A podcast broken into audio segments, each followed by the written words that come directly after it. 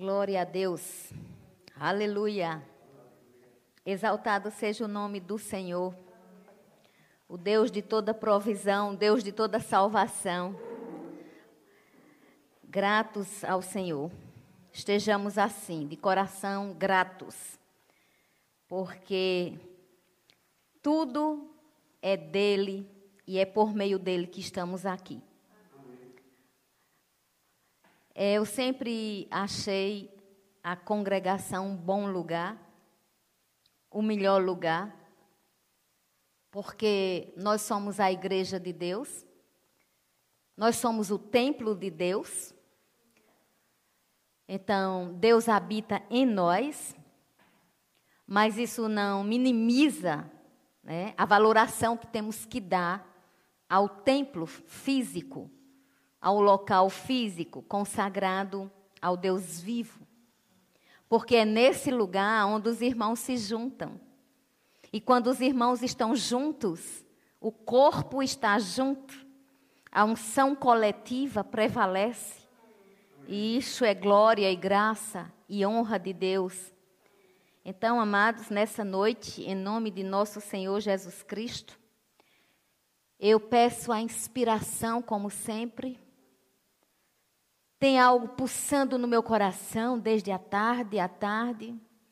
Deus usou agora a boca de, de Igo para dizer que a gente tome posição de adorador.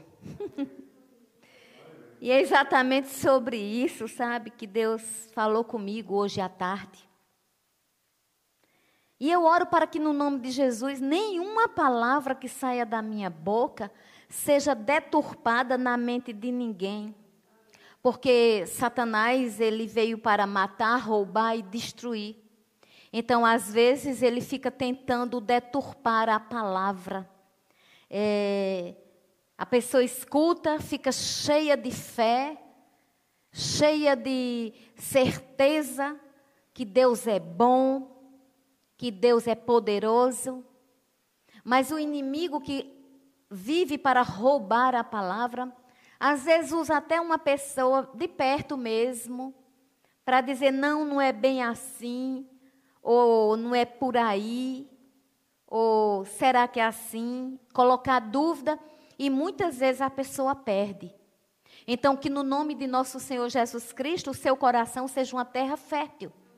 Vocês que estão aqui, já congregam aqui, já sabem o quanto nós prezamos pela palavra as nossas limitações humanas são sobrepujadas pelo poder da palavra de Deus, e é por isso que nós estamos aqui. Nós não estamos aqui porque alcançamos nada de nós mesmos. É óbvio que nós nos esforçamos, é óbvio que nós temos bom ânimo, mas a mão, a boa mão do nosso Deus é conosco. Aleluia. Aleluia. Então assim, eu amo este lugar. Eu amo aqui estar. Vamos, em nome de Jesus, abrir no livro de João, capítulo 4. No livro de João, capítulo 4. E eu não fico esperando muito que abra, porque eu subtendo que vocês serão rápidos, os daqui. Os de casa, se estiverem com a Bíblia, é muito bom que acompanhem Pegue a Bíblia, leia na hora que eu estiver lendo, conferindo, certo? Se não puder abrir, às vezes tem uma limitação, alguma coisa, então escuta, escuta, porque Deus sempre fala conosco através da Sua palavra. É, o capítulo 4 de João é um capítulo belíssimo. Eu digo que tem ensinamentos vários tem ensinamento sobre o amor de Cristo de uma forma tremenda. Cristo amando os improváveis, é, Cristo amando aqueles que eram escanteados, abandonados, aqueles que eram relegados, os considerados pecadores, Cristo entrando em lugar onde não seria tão bem aceito, Cristo é, espantando um pouco, inclusive os seus discípulos, porque é, o viram conversando com uma mulher, eu estou falando da mulher samaritana. Hoje à noite eu não tenho no meu coração de ministrar sobre a mulher samaritana. É uma história linda, me ensinou muitas coisas, me ensinou inclusive que aqui tem um dos mais belos sermões de Jesus Cristo. Foi feito para uma mulher que naquela época a sociedade não valorizava. Se hoje a gente ainda tem algumas coisas que entristecem né, com relação a, a ser mulher, você imagina naquela época. E Cristo, ele veio exatamente para amar indistintamente. Ele veio para ser a plenitude de Deus aqui na terra, por isso que ele veio também na plenitude do tempo. Então, um dos mais belos sermões de Jesus foi aqui no livro de João, no capítulo, capítulo 4. Mas o que eu vou tirar daqui nessa noite, irmãos, é o versículo 23, 21. Eu vou ler a partir do 21. Disse-lhe Jesus: Mulher, podes crer-me que a hora vem, quando nem neste monte nem em Jerusalém adorareis o Pai. Vós adorais o que não conheceis. Nós adoramos o que conhecemos, porque a salvação vem dos judeus. Mas vem a hora e já chegou em que os verdadeiros adoradores adorarão ao Pai e adorarão o Pai em espírito e em verdade, porque são estes que o Pai procura para seus adoradores. Deus é espírito. E importa que os seus adoradores o adorem em espírito e em verdade. Eu sei, respondeu a mulher, que há de vir o Messias chamado Cristo. Quando ele vier, nos anunciará todas as coisas. Disse-lhe Jesus: Eu sou, eu que falo contigo. Eu o sou, eu que falo contigo. Convém repetir. Que coisa linda. Que coisa bonita. Eu não vou falar de tanta coisa que tem nesse capítulo, porque nós temos um tempo. Mas nessa noite, essa questão de Deus ser espírito e que hora vem e já chegou, onde os adoradores devem adorar em espírito e em verdade. Eu comecei dizendo que eu amo esse lugar, para mim é o melhor lugar, certo? Onde a gente se encontra, é muito bom. É, mas isso não quer dizer que nós só vamos adorar neste lugar. O que é considerado por Deus é congregar, sim. É considerado por Deus ir ao templo? É, sim. Isso não saiu de, de ordem de Deus, de ordenança divina? Não. Agora, evidentemente que quem estiver em casa também pode adorar. Quem estiver no monte pode adorar. Quem estiver em qualquer lugar pode adorar, porque Deus é espírito. Isso não minimiza também as minhas, é, não obrigações, mas as minhas tendências. Por exemplo, eu tenho que ter, assim, uma inclinação para desejar ir ao templo. Você que está em casa, deixe Deus ver o desejo do seu coração, para que Ele propicie, para que Ele realize. Enfim, é uma palavra muito bonita e eu acho tremendo que quando a mulher diz assim, o Messias virá. E quando ele vier, ele vai falar essas coisas tudo. Ou seja, eu estou dispensando o que o Senhor está dizendo. E Jesus disse: Eu sou. Sou eu que falo contigo. Aleluia, né? E essa mulher, é, aí chegaram os discípulos, o, os discípulos, ela já estava impactada, né? Porque antes Jesus já tinha dito que ela tinha tido cinco maridos, que nenhum delas era dela. Então, assim, tinha falado algo sobre a vida dela. Então, ela espantou, né? E disse assim: Vejo que tu és profeta. Então, ela já estava impactada com Jesus. E quando ele disse que era o Cristo, ela ficou mais ainda é, embevecida, né? ela ficou pasma. E aí, os discípulos é, chegaram, ficaram admirados. Eu não vou é, pontinho por pontinho aqui não. Mas alguma coisa eu vou te chamar a atenção, o 29, que é, a mulher sai falando e diz: Ei, vem, vem ver, vem um homem, vem ver um homem que me disse tudo quanto tenho feito. Será este, porventura, o Cristo? Ou seja, o interesse despertou. Queridos, interesse inicia processo de conhecimento. A gente só pode querer, é, aliás, pode conhecer algo se a gente tiver interesse, porque senão a gente vai ficar só com informação. Mas para conhecer, a gente precisa ter o interesse. E aí a Bíblia vem falando na seara e nos ceifeiros, quando chega é, no 33, Jesus, os discípulos ficam conversando entre eles e falam em comida. Aí Jesus responde algo tremendo. A minha comida consiste em fazer a vontade daquele que me enviou e realizar a sua obra. Olha que coisa tremenda. Jesus, que tinha sentido sede, que tinha sentido fome, tanto é que os discípulos tinham ido comprar comida, né? Aqui deixa bem claro no 8 do 4, do capítulo 4. Eles tinham ido comprar comida, Jesus teve sede, Jesus entrou em Samaria, Jesus pediu água àquela mulher, Jesus falou sobre oração, Jesus não perdia tempo para falar do Pai. E aí, interessante é que quando ele escuta o povo falando humanamente, né, da fome, que estavam com fome, e é, alguém trouxe comida para ele, aí ele foi e disse: A minha comida consiste em fazer a vontade daquele que me enviou e realizar a sua obra.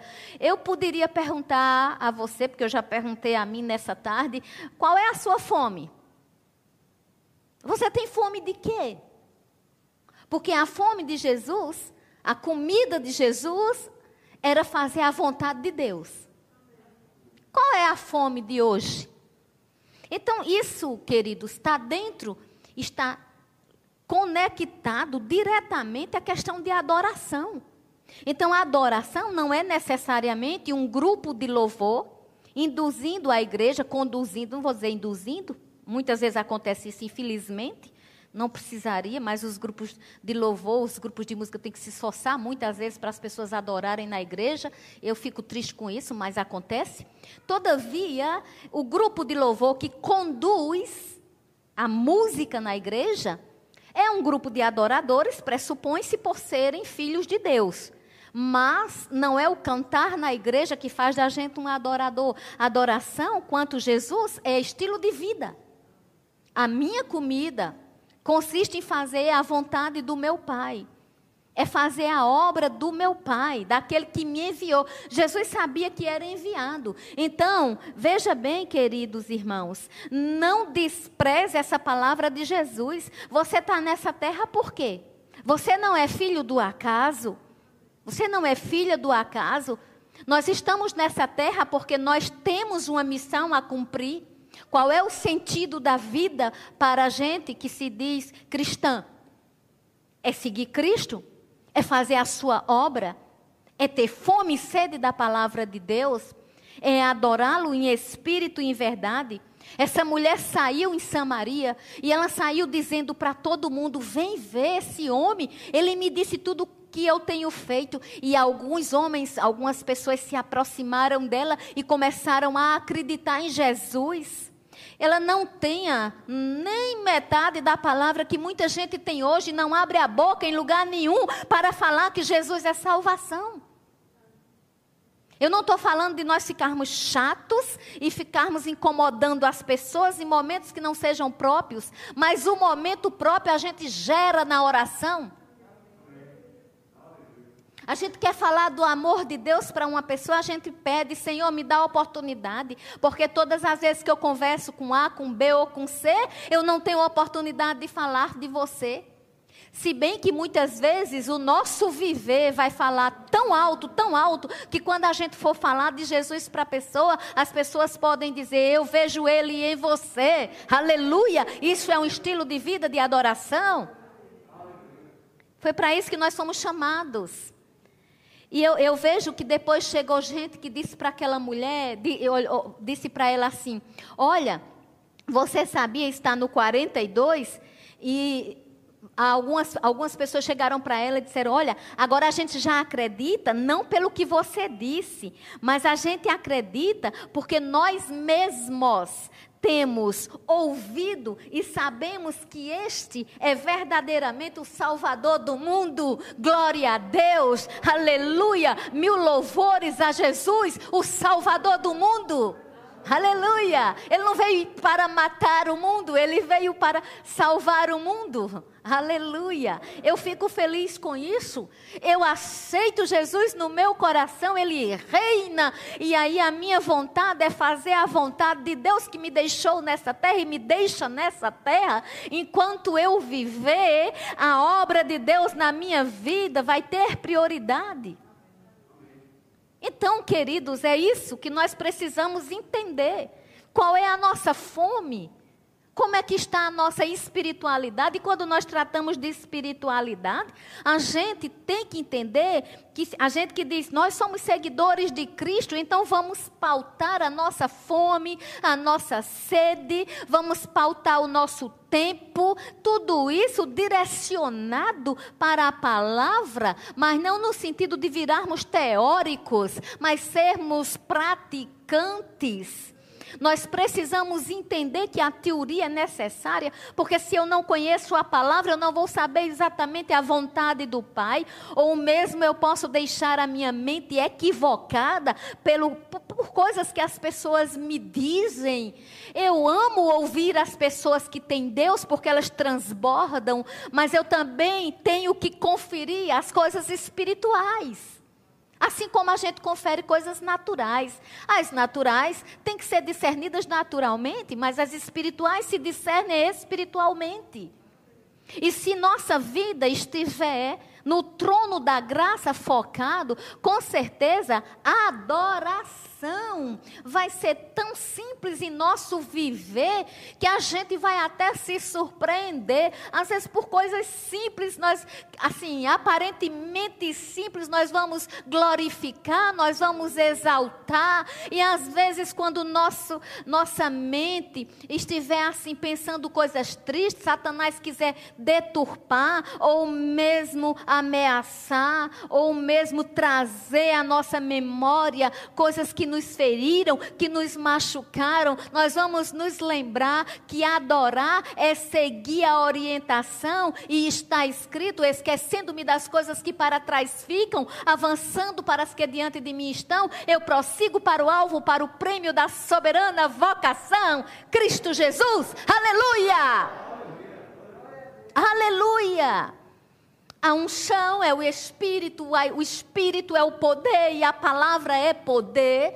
E eu creio em nome de Jesus que nessa hora bendita, onde você escuta essa palavra, ela alcança você e tem poder para transformar seu viver. Saia da utopia, saia da fantasia e entre na adoração. Entrega a Deus de verdade o teu coração. Queridos, e, e nós vamos agora para o livro de Atos. Mas antes de ir para Atos, eu me lembrei de Jó 42, onde está escrito: Jó dizia assim: Jó disse assim: Antes eu te conhecia de ouvir falar, hoje eu te conheço porque os meus olhos te veem. Aleluia. Parece um pouco com isso aqui, como esse povo disse, né? A mulher samaritana. Antes a gente ouviu, a gente creu porque você falou, mas agora a gente crê porque a gente sabe que Ele é Jesus, o Salvador do mundo. E eu oro para que no nome de Jesus, em nome de Jesus, todos aqueles quanto escutarem essa ministração, seja em que tempo for, é, seja no seu coração fortalecido e que essa palavra penetre e que vá ao mais profundo do seu ser e desperte você a entender que Deus é espírito e importa que os seus adoradores o adorem em espírito e em verdade. Eu convoco você, porque eu tenho que me convocar todos os dias a uma vida de adoração. A vida de adoração me inclui muitas coisas, inclusive amor, inclusive perdão. Queridos, quando nós chegamos no livro de Atos, no capítulo 17, tem algo muito, muito sério aqui no capítulo 17 do livro de Atos. Eu hoje é um capítulo que eu sempre volto, eu sempre retorno. Quem me conhece sabe que eu sempre estou ministrando nesse capítulo, porque eu amo mesmo, porque eu aprendi muita coisa, porque eu sei, porque sei que esse capítulo é muito da contemporaneidade. Por incrível que pareça. E eu oro para que no nome de Jesus você entenda e que o Espírito Santo elucide para você aquilo que com palavras humanas eu não vou dizer. Aleluia. Aqui no livro de Atos, capítulo 17, Paulo e Silas estão em Tessalônica mas logo em seguida eles vão para Bereia. Bereia dista, distava né, 80 quilômetros, segundo os estudiosos, 80 quilômetros de Tessalônica. E no versículo 10 está escrito que os irmãos enviaram Paulo e Silas para Bereia, e quando eles chegaram, eles foram à sinagoga dos judeus. Aí eu vou só chamar a atenção para esse, esse, versículo 11, onde diz que os de Bereia eram mais nobres que os de Tessalônica, ou seja, os crentes que haviam em Berea eram mais nobres do que os que haviam em Tessalônica, por um único motivo, pois eles recebiam a palavra com avidez, com desejo. Aleluia! Isso diferencia, porque até entre estrela e estrela há diferença de esplendor. Aleluia! Coríntios diz isso, então até entre crentes tem diferença, sim. Se até entre estrela e estrela tem diferença de esplendor, imagina entre crentes. Tem sim, amados. E uma das coisas que nós temos que fazer é receber a palavra, é, conferir a palavra, porque diz que eles examinavam as escrituras todos os dias para ver se as coisas eram de fato assim. Pessoas que examinavam. E muitos deles, inclusive mulheres gregas de alta posição, a gente não escuta quase falar sobre isso, né? Mas olha, mulheres gregas de alta posição e não poucos homens. Olha que coisa, né? E os judeus de Tessalônica souberam que a palavra de Deus era anunciada por Paulo também em Bereia, né? E ali eles foram, mas eles foram para perturbar o povo. Eu não vou ministrar porque eu, sobre o capítulo 17 por completo, ele é riquíssimo. Eu não sei qual é o capítulo da Bíblia e qual é o livro que não é, mas eu vou sempre dizer, estou me detendo aqui então eu, eu vou sempre exaltar aquilo que eu estiver lendo. Agora a palavra de Deus toda seja exaltada em nossa vida. Queridos, aqui no versículo 16, disse que enquanto Paulo os esperava em Atenas, o seu espírito se revoltava em face da idolatria dominante na cidade. Não dá para falar de adoração sem falar de idolatria idolatria era dominante na cidade. Esse discurso aqui de Paulo, né, que nós veremos, foi em Atenas. Gente, Atenas era a cidade dos deuses gregos. Tem alguns, alguns teólogos que dizem, inclusive, eu não sei se isso é brincadeira, mas eu já li, né, que tinha tinha cidade que é, é em Atenas era mais fácil encontrar um Deus do que encontrar um cidadão comum. Porque tudo lá era atribuído a alguma coisa da mitologia, da crença né, deles. Então, Paulo, quando chegou lá, ficou meio que. Ficou meio não. Paulo, a Bíblia diz que Paulo se revoltava, né? Por causa disso, porque é, tinham vários deuses. Deuses hoje que ainda hoje a gente estuda, né? Por exemplo, Afrodite, a deusa da beleza. Tinha Deus da guerra, tinha Deus do, da riqueza, enfim, tinha tudo quanto era Deus. Esse Deus, a Bíblia traz é, geralmente de letra minúscula.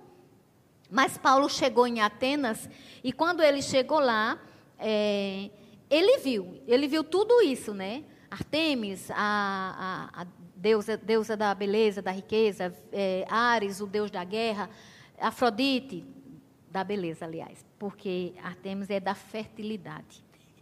Mas veja bem, ele, a Bíblia diz, nós vamos aprender isso aqui, que o coração de Paulo, o espírito de Paulo, ou seja, o coração humano dele, né? Por que o espírito? Né? Porque nós temos um, nós somos um espírito. Nós temos uma alma e nós habitamos no corpo. A Bíblia diz que o espírito de Paulo se revoltava em face da idolatria dominante na cidade então, Paulo dissertava na sinagoga entre os judeus e os gentios piedosos, também na praça, todos os dias. Aí, no 18, diz que alguns dos filósofos epicureus e estoicos.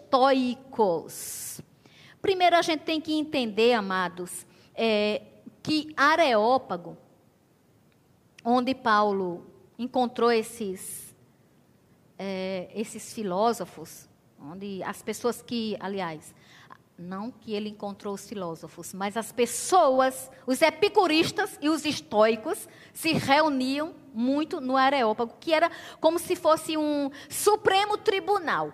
Era um local onde é, tudo que dizia respeito à moralidade e à religião eram coordenados por lá. É um, um lugar de comando. E era um lugar de muita cultura. Então ninguém ia para o Areópago assim, conversar qualquer coisa. Tinha que ter, ser muito culto. E Paulo era uma pessoa muito culta. Paulo era muito culto mesmo. A gente vê isso pelos escritos e até pelo currículo dele quando ele dá, né? Então, aconteceu que ele chegou lá e ele encontrou esses históricos e estoicos e esses epicuristas, né? Eu quero trazer para vocês um, somente para nível de entendimento que os epicuristas eles eram aquelas pessoas que defendiam o prazer. A vida se resume a ter prazer. Esse prazer geralmente era paz, era algo assim, ausência de dores, né? quase impossível, porque ninguém pode viver na vida sem dor. E, e os estoicos está é, é tá muito ligado ao panteísmo. Né? As pessoas entenderem a natureza como, e Deus como se fosse uma coisa só. Tipo assim, eles não, dão credibil, não davam credibilidade a um Deus tão pessoal quanto Jesus e quanto o Deus do cristianismo. E foi nesse ambiente que Paulo chegou, por aí vocês tiram. Olha mesmo, um campo minado para o evangelho naquela época. Então, é, alguns dos filósofos epicureus e estoicos, isso foi os epicuristas e os estoicos, eles surgiram bem antes de Cristo, mas eles tinham seguidores. Eles contendiam e perguntavam assim: o que quer dizer esse tagarela? Ou seja, eles chamavam Paulo de tagarela Aí uns diziam, parece pregador de estranhos deuses. Estranhos deuses, também minúsculo. Por quê? Porque os deuses que eles cultuavam eram os deles. Então, para eles, realmente, Paulo estava falando de um Deus estranho. Então, eles disseram entre si, pregador de estranhos deuses, porque Paulo pregava a Jesus e a ressurreição. Guarda uma coisa, meu irmão, minha irmã. Todas as vezes que houve perseguição, que houve levante contra a vida de Paulo, a ponto do povo querer matá-lo, era algo bem particular. Ele pregava Jesus, mas o ponto nevrálgico era ressurreição. Por isso que nós temos que é, proclamar: Ele ressuscitou. Aleluia! É isso que faz o inferno estremecer. É isso que faz o diabo entender a quem nós servimos. E nós precisamos crer e dizer que nós servimos ao Deus que ressuscitou Jesus dentre os mortos. Aleluia. Há poder de ressurreição operando em nossas vidas. É o poder que Efésios 3:20 se refere. Ora, aquele que é poderoso para fazer infinitamente mais além daquilo que pedimos ou pensamos, segundo o poder que em nós opera. Que poder é esse? O poder da eloquência? Não, isso aí basta, basta ter eficiência. Não é esse, é o poder da ressurreição. E esse poder está disponível para mim, para você e para todo aquele que nisto crê. Então, amados, adorar ao Senhor diz respeito a não idolatrar. E vocês vão entender porque essa coisa de idolatria é muito confusa na cabeça da gente, viu? Porque quando a gente fala da palavra idolatria, sabe o que é o primeiro pensamento das pessoas? Pensam que idolatria é uma imagem apenas. Não, Está muito longe de ser só isso, viu, irmão e irmã? Mas a primeira coisa que se pensa é gente prostrado adorando imagem. Não, não. É a idolatria que Deus quer falar nessa noite, que pode estar no meu coração e no seu coração, e tem que ser extirpado pela palavra da fé que nós pregamos, é qualquer coisa que nós colocamos na frente do Pai. E, e vocês vão entender que isso não é tão simples, não, viu? Isso não é tão fácil, não. Porque própria, o próprio sistema do mundo está empurrando as pessoas, empurra todos, inclusive os profissionais. Os profissionais hoje são empurrados a quê? A serem os melhores, a terem sucesso, a terem isso, a terem aquilo. Ei, queridos, eu não sou contra isso, por isso que eu orei logo no início de Pai, em nome de Jesus, não deixe que deturpem a minha palavra nenhuma palavra que saía da minha boca que saia assim sendo deturpada.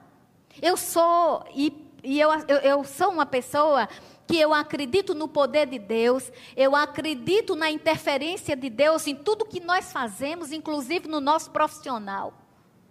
Eu acredito, eu consagro a minha vida. Eu não consagro só a minha vida pessoal, eu consagro minha vida pessoal, eu consagro minha vida profissional, eu consagro minha vida social, eu consagro todo o meu ser ao Senhor. É evidente também que eu não sou é, perfeita. E não tem ninguém perfeito, não. Nós estamos crescendo. Mas esse crescimento perpassa pela humildade de reconhecer o que é que a gente tem colocado no lugar de Deus. E às vezes a gente pensa que porque a gente está servindo numa obra na igreja, às vezes a gente pensa porque a gente está ministrando a palavra, às vezes a gente pensa porque a gente faz um trabalho muito bem feito e todos vão aplaudir, isso é bacana. Enfim, mas eu não quero aqui trazer confusão para a mente de ninguém. Mas eu só quero perguntar para você o que é idolatria? Idolatria é tudo aquilo que toma o lugar do divino.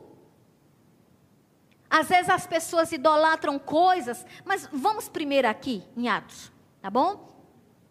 Então, tomando consigo, o levaram ao Areópago, certo? Ou seja, quando vamos recapitular, pode ser que até que eu tenha na, na pressa dita alguma coisa que você não pegou direitinho. Paulo, quando chegou em Atenas, o espírito de Paulo ficou revoltado porque ele viu muita idolatria. Depois, Paulo foi falar na sinagoga, que era o lugar de culto. Depois, é, filósofos epicureus e estoicos é, discutiam com Paulo e até foram é, afrontaram Paulo, né? Depois eles tomaram Paulo consigo e disseram assim: Podemos saber que nova doutrina é essa que ensinas? Olha mesmo. Podemos saber, ou seja, aquele povo, amados, eles conheciam bem de Afrodite, eles conheciam bem de, dos deuses gregos, eles não conheciam do Deus que Paulo falava. Então eles disseram assim: é, podemos saber que nova doutrina é essa que ensinas? Aleluia! Paulo ensinava a doutrina da adoração, uma vida cheia, transbordante de unção. Aí ele diz: Você, posto que nos traz aos ouvidos coisas estranhas, queremos saber o que vem a ser isso. Ou seja, Nós não estamos entendendo isso, não. Era claro, isso era natural. E Paulo não chegou, aqui em nenhum momento diz que Paulo criticou eles porque eles não entendiam. Aqui em nenhum momento diz que Paulo. É, foi grosseiro com eles, ou se aborreceu, porque eles não conheciam Deus, porque eles não conheciam sobre Jesus, porque eles não conheciam sobre ressurreição. Não, aqui diz que Paulo revoltou-se no espírito por causa da idolatria que imperava, e não por causa do não conhecimento, até porque está escrito: Conhecereis a verdade e a verdade vos libertará. Então Paulo, levantando-se no meio do areópago, disse: Senhores atenienses, em tudo vos vejo acentuadamente religiosos. Olha bem, olha o discurso de Paulo cheio da unção. Não são meras palavras, elas são cheias do poder de Deus. Porque se ficar só em meras palavras, vira discurso. Mas quando a unção vem sobre, vira poder de Deus para operar milagres.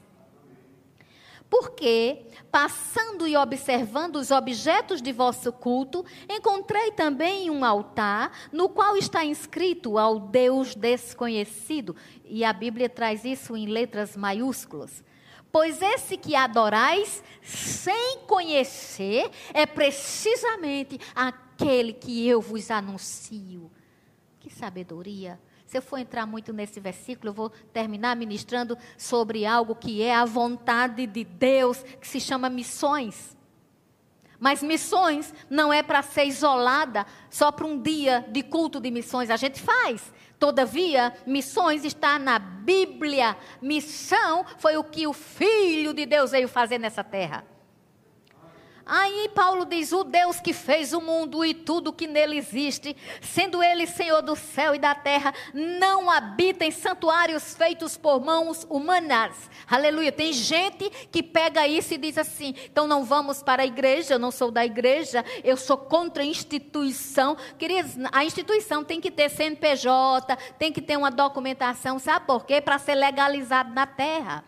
E é um lugar de encontro, assim como as pessoas que gostam de um time de futebol, elas têm torcida organizada, elas têm um clube organizado, enfim.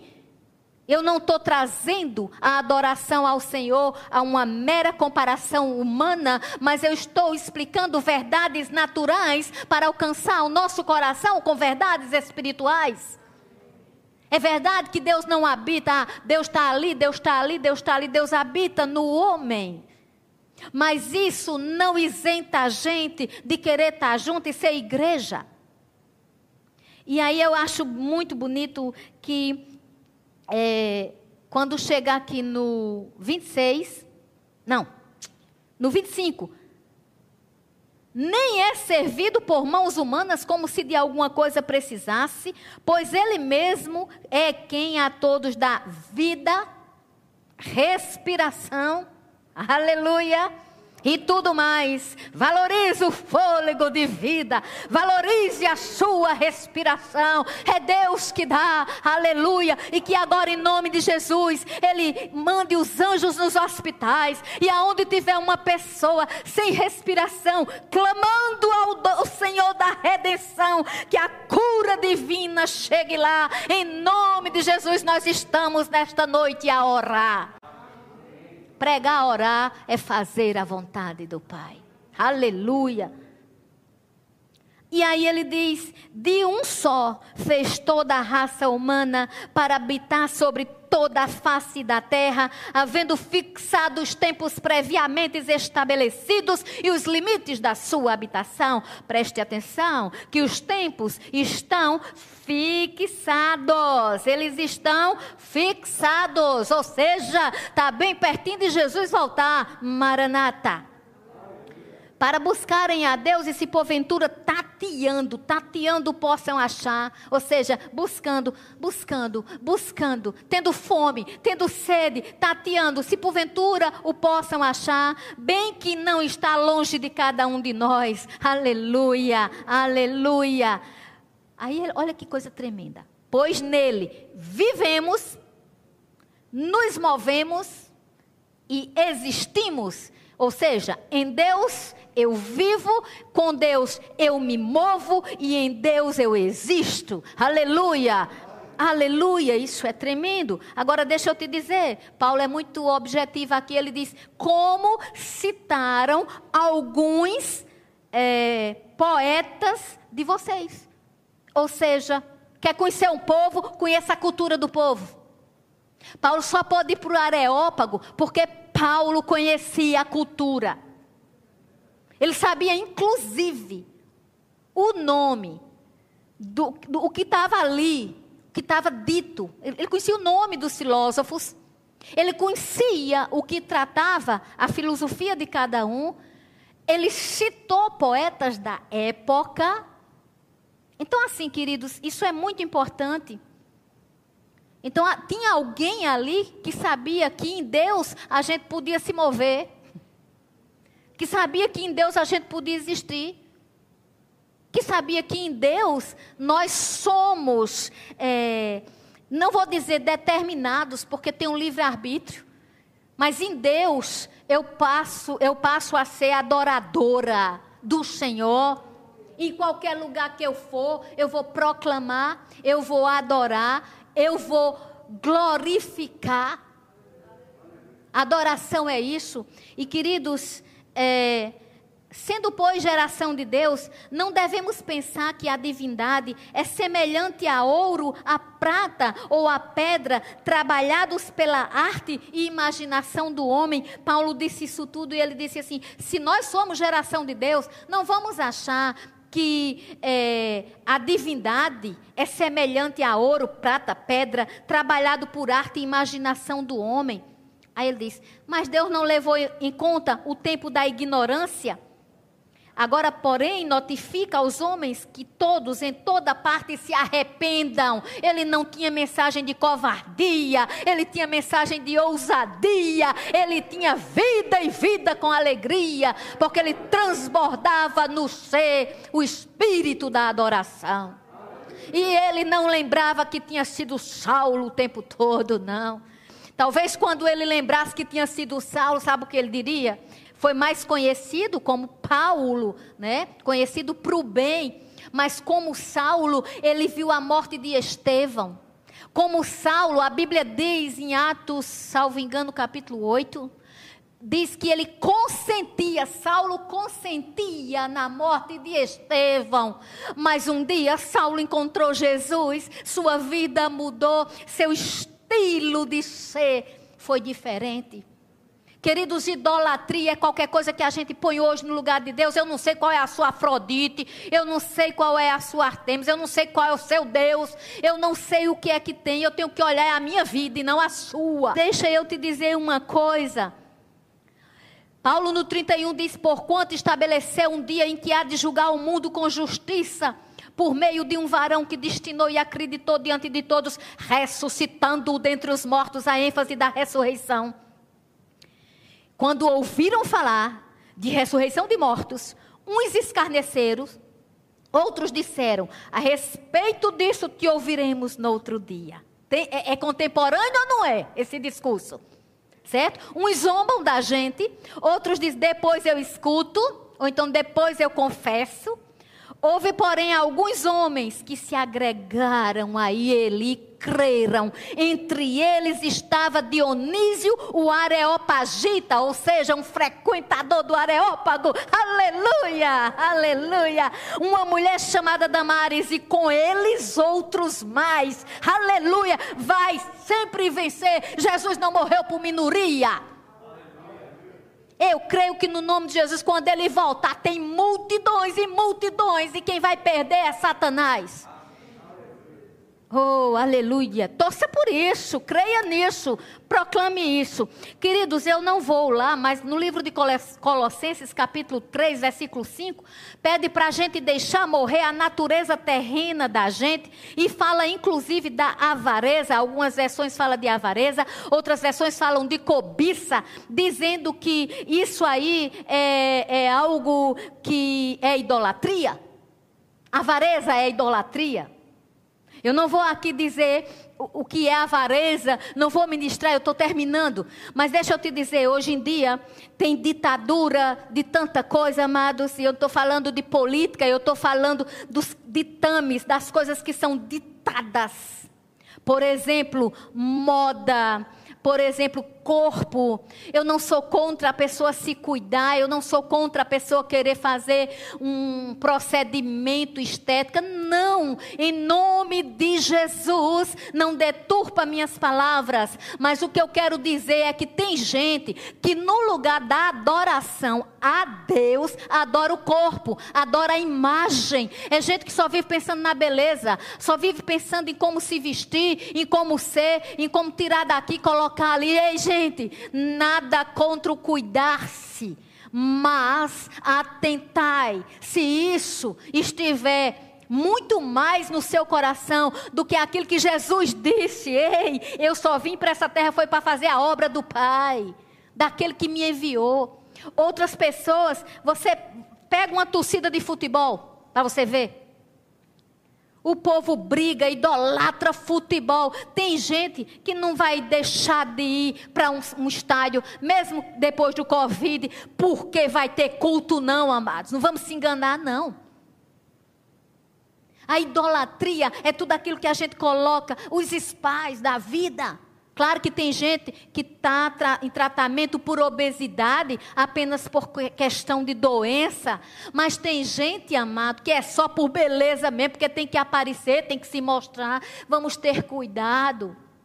Eu, inclusive, eu gosto de avaliar a mim e não os outros, porque lá no capítulo de Coríntios sobre a ceia, diz: examine-se o homem a si mesmo. Então, eu não vou examinar ninguém, mas eu me examino.